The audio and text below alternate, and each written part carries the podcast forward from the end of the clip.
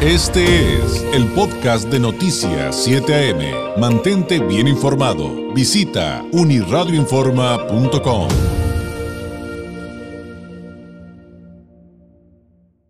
Le agradezco enormemente al director del Instituto Municipal de la Juventud, IMJUB, en el Ayuntamiento de Tijuana, Juan Carlos Rosas Landeros, nos tome la llamada. Director, muy buenos días.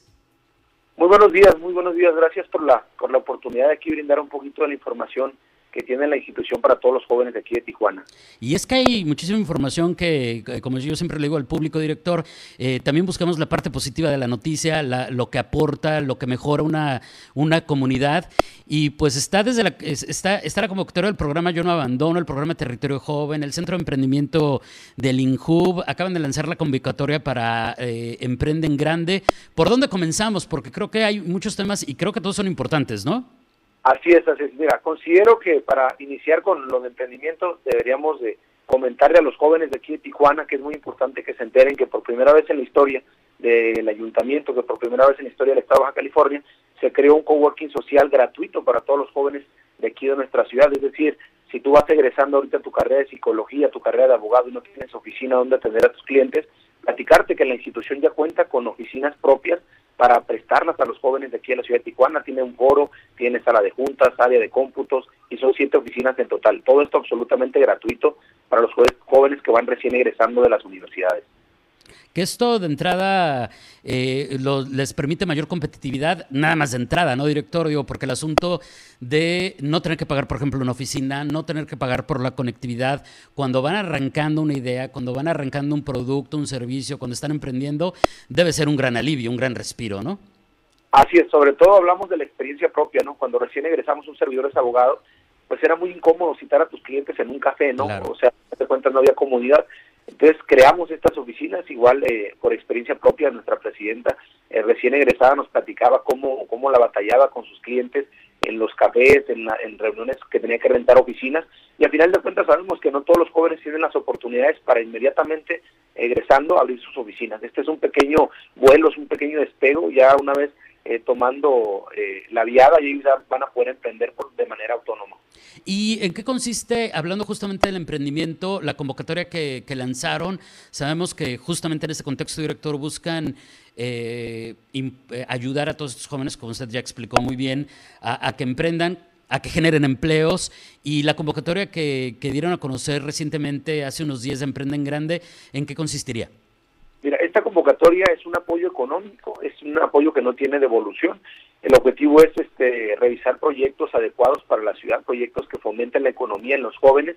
Son apoyos que se les entrega precisamente como dice el, el nombre, Emprenden Grande, aquellos negocios que ya estén armados y que quieran expandirse un poco más o que quieran emprender algún negocio, pues nosotros como institución eh, les damos esa oportunidad. Esos programas van dirigidos a jóvenes, sobre todo de 18 a 29 años, que son los rangos donde la Ley Federal de Trabajo te permite pues laborar. ¿Qué requisitos habría para poder participar en esta convocatoria y em, digamos si hay un giro a un giro particular o vaya, en términos generales, cómo pueden acceder a esta convocatoria?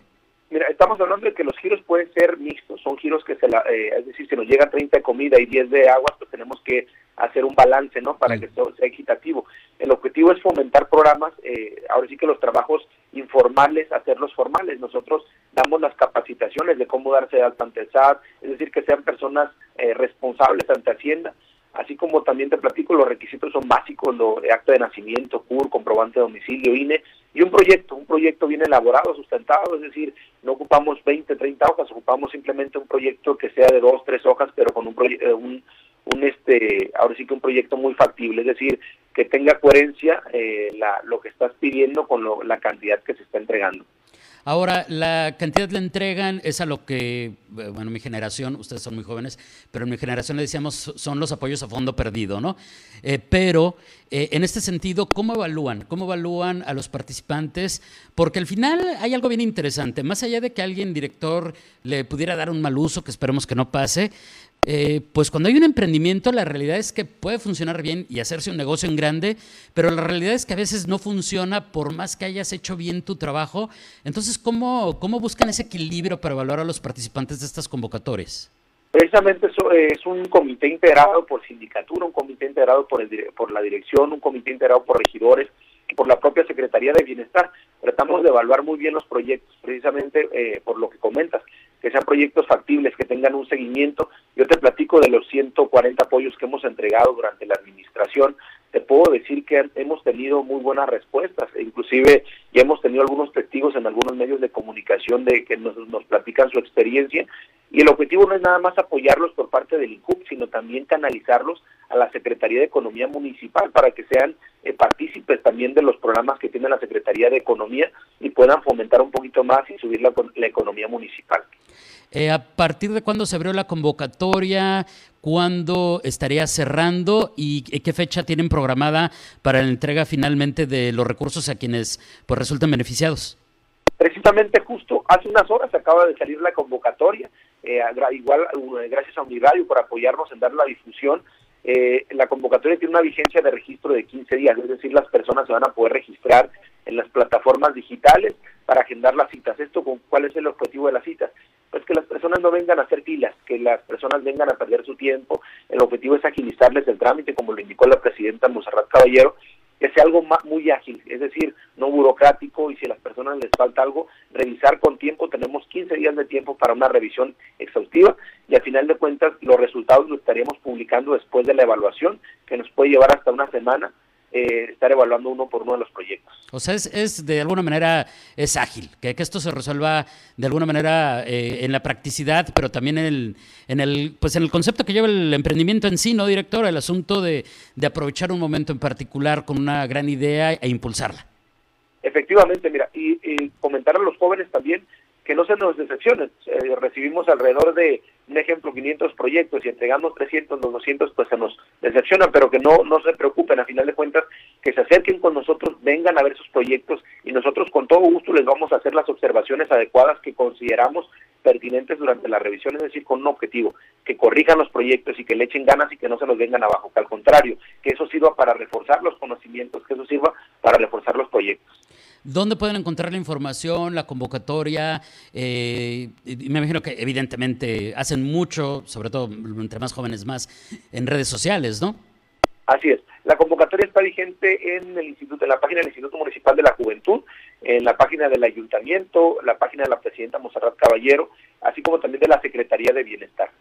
Esta es la de, es la convocatoria, se llama Emprende en Grande, ¿correcto? Así es, Emprende en Grande. Sí, que acaba de ser publicada, entonces, y pues me queda menos de dos minutitos, director, creo que dimos ahorita, digo, con el tema más importante, eh, y a reserva de que después nos eh, visite para platicar de, los restos, de los otros programas del INHUB, eh, pues no, no despedirnos sin hablar un poquito de, del programa Territorio Joven, de la recuperación de, canchas, también los apoyos que dan para los solicitantes de becas y artículos escolares, aunque sea de manera breve, director, por favor. Mira, te platico, Territorio Joven, precisamente, como dice la presidenta, para mí es uno de los favoritos, precisamente porque es recuperación de espacios públicos. Al inicio de la administración, la presidenta nos comentaba que efectivamente para qué construir canchas eh, donde con donde ya teníamos bastantes alrededor de Tijuana tenemos 150 lo que dijo ella fue recuperarlas fue recuperar esos espacios estamos hablando de que de 150 alrededor de unas 120 ya están en mal estado eh, la encomienda fue, fue pintarlas, este, cercarlas, apoyarlas con equipos deportivos, pero esto no lo hacemos solos, esto lo hacemos con la comunidad, es decir, la comunidad se tiene que organizar, generar un sentido de, pertenencia y entre la misma comunidad y gobierno recuperar esos espacios, pintarlos, darles una, buena manita de gato y al final de cuentas cuando los ciudadanos miren que alguien está grafiteando les va a doler, ¿por qué? Porque ellos, ellos lo recuperaron, ¿me explico? Entonces el objetivo es que sea sociedad y gobierno con este programa, referente a los programas de, líderes con futuro, que son apoyos económicos, eh, precisamente está la convocatoria vigente, ya, ya cierra el, día viernes, eh, que son apoyos para jóvenes estudiantes, apoyos económicos en dos etapas, apoyos en mayo y apoyo en septiembre a la misma persona, así como también el programa Yo no abandono, que consiste en entregas de materiales escolares. Te platico algo rápido, mira, este el objetivo es que los materiales escolares no lleven logos de gobierno, porque nos pasó a nosotros ver a los niños en secundaria, de primaria, traer las mochilas del Partido Verde, traer las mochilas con logos de gobierno. Entonces, a final de cuentas, ese es un estigma que en el cual nosotros como ayuntamiento estamos súper en contra de todo eso. El objetivo es dar las cosas muy bien. Igual los uniformes nosotros los vamos a entregar con vales para que ellos vayan a canjearlos a las tiendas sin necesidad de regalarles uniformes que les queden 10 veces grandes del tamaño de la persona. Eso ya lo vivimos y tenemos que evitarlo a toda costa y por último tenemos un programa que se llama Todos Conectados, que es un apoyo a jóvenes de excelencia con computadoras. Eh, platicarte, llevamos alrededor de 1.200 computadoras entregadas en toda la ciudad y el objetivo, pues de cierta manera, es erradicar eh, la violencia. Oye, pues me, encantó esto que me platicaste después. que, bueno, te puedo hablar de tu grado, es que estás bien chavo, pero este, eh, que después vengas y nos platiques más de esto. Me encantó esta idea de que los apoyos que dan, cuadernos, mochilas, lo que sea, no traiga la imagen del gobierno en turno, Creo que es súper interesante eso. Digo, todo es importante, todo lo que nos acabas de platicar sin duda, pero eso me llamó mucho más la atención por lo que ya bien explicaste. Director, muchas gracias. Por aquí te esperamos muy pronto. Eh, y, mientras tanto, excelente semana. Buenos días. Muchas gracias. Buenos días. Es Juan Carlos Rosas Landeros, director del Instituto Municipal de la Juventud aquí en Tijuana. Este fue el podcast de Noticias 7am. Mantente bien informado. Visita unirradioinforma.com.